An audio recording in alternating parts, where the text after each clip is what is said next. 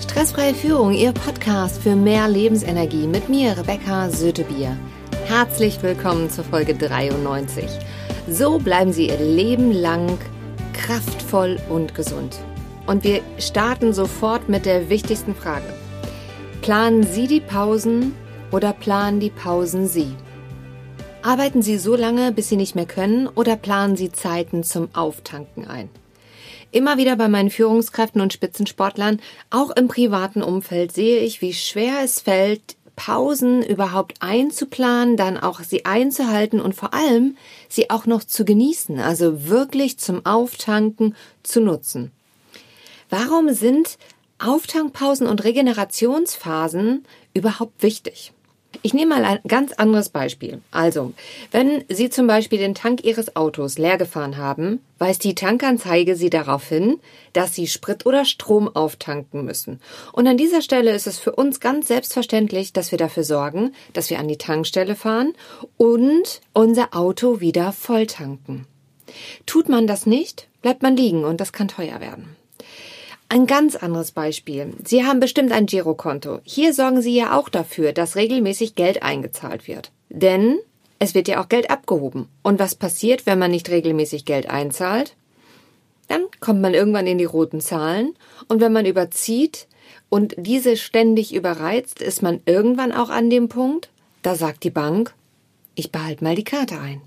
Das heißt, hier ist es für uns auch selbstverständlich, dass wir immer wieder Geld einzahlen. Und genau so verhält es sich auch mit unserem Körper. Geben Sie ihm regelmäßig Erholung und zahlen Sie auf Ihr Energiekonto ein mit Dingen, die Ihnen Freude bereiten, bei denen Sie entspannen, bei denen Sie auftanken, sinkt das Stressniveau. Tut man das nicht, bekommt man schlechtere Laune, man ist schneller gereizt, man schläft schlechter, man kommt auch schlechter aus dem Bett und Kleinigkeiten bringen einen schon an die Decke, man ist genervt und man ist frustriert. Vor allem die Leistung sinkt auch deutlich ab. Die Pausen sorgen also somit dafür, dass man sein Leben lang kraftvoll bleibt und vor allem auch wieder in Balance bleibt.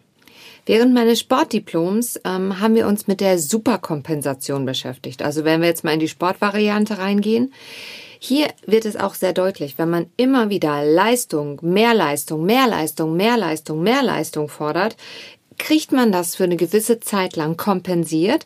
Irgendwann ist aber ein sehr extremer Leistungsabfall zu merken.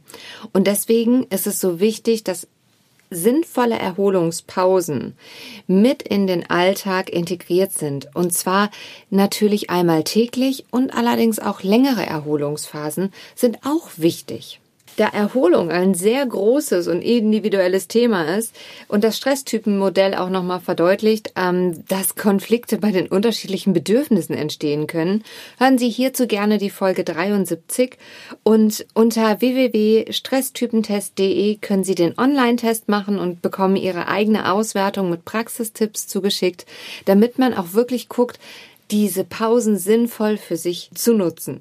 Ich fasse nochmal zusammen. Planen Sie die Pausen? Oder planen die Pausen Sie? Hier muss man sich selbst auch einfach mal die Frage stellen, wie man zu Pausen steht und vor allem, was sind die persönlichen Folgen, wenn man sie langfristig nicht macht. Wenn Sie jetzt mit mir als Profi an der Seite arbeiten möchten, am 14.11.2020 findet wieder die Online Life Balance Mastery über Zoom statt, wo wir gemeinsam mit acht Teilnehmern tiefer in diese Thematik einsteigen und anschließend mit dreimonatiger Umsetzungsbegleitung für den sicheren Transfer in den Alltag sorgen. Denn aus meiner Erfahrung ist es so, Theorie ist wichtig und auch die Grundlage von allem und funktioniert in der praktischen Umsetzung einfach anders. Ergibt das Sinn? Sie finden den Link dazu unten in den Show Notes. Wenn Ihnen diese Folge gefallen hat, teilen Sie sie gerne mit Freunden und Kollegen.